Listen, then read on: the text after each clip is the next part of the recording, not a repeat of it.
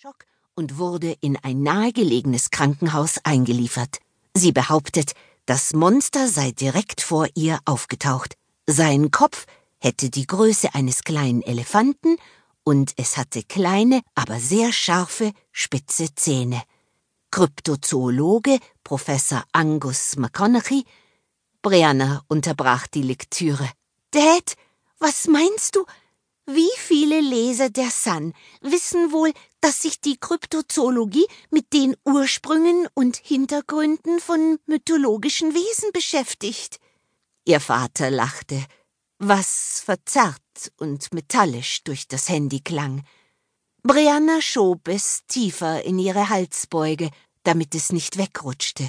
In Gedanken änderte sie den Satzanfang in Monsterjäger Angus McConaughey bestätigt, dass die detaillierte Beschreibung des Mädchens der von anderen Augenzeugen entspricht. Allerdings geht er nicht von einem Angriff aus, zumal alle unverletzt geblieben sind.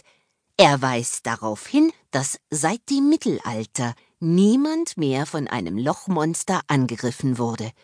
Natürlich wird seine Sachkenntnis von einigen Forschern der Universität Edinburgh angezweifelt. Professor Duncan McNichol Brianna legte die Zeitung zur Seite. Sie wusste, dass ihr Vater in der von Logik dominierten Welt der Wissenschaft nicht sehr willkommen war. Zu seltsam war das Thema, dem er sein Leben gewidmet hatte. Die Stimme ihres Vaters unterbrach ihre Gedanken. Ein Artikel über meine Forschung auf der Titelseite. Ist das nicht wunderbar? Ja, Dad, sagte Brianna, aber sie lächelte nicht. Was war schon so Besonderes daran, sich vor aller Welt lächerlich zu machen? Bring die Zeitung mit. Ich will deiner Mutter eine Kopie schicken. Ja, Dad. Brianna zuckte mit den Schultern. Wahrscheinlich ist Mutter an dem Artikel genauso interessiert wie an meiner Erziehung. Sie schaltete das Handy aus und steckte es mit der Zeitung zusammen in ihren Ranzen. Sie seufzte erneut und sah aus dem Fenster. Eine Hand berührte ihre Schulter sanft, und eine seidige Stimme flüsterte Sag deinem Vater, seine Zeit wird knapp. Als Brianna herumfuhr, stieg die Frau bereits die Treppe hinunter. Sie war rundlich gebaut und hatte ein Vollmondgesicht mit einer Stupsnase. Irgendwie erinnerte sie Brianna an einen Seehund. Kurz bevor sie außer Sicht geriet, winkte sie.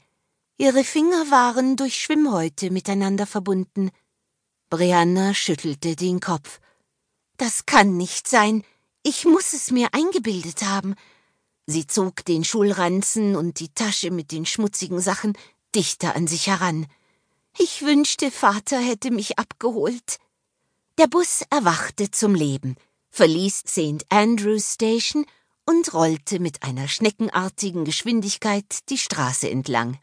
Brianna sah aus dem Fenster und ließ ihren Blick über das übliche Verkehrschaos in Edinburghs Innenstadt schweifen.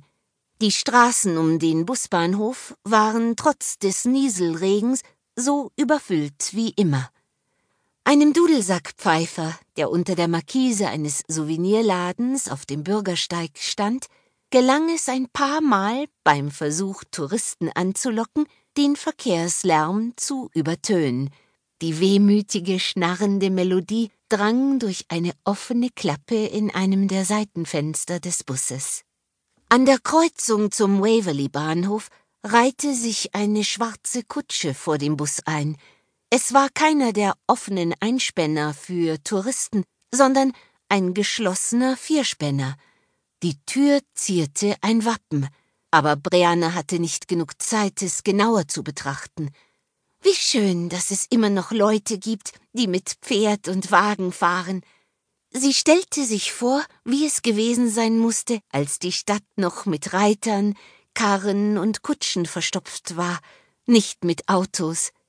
Sie ignorierte die Häuser auf der rechten Straßenseite mit ihren vielen Geschäften und den zahlreichen Fußgängern und ließ ihren Blick träumerisch über die linke Straßenseite wandern.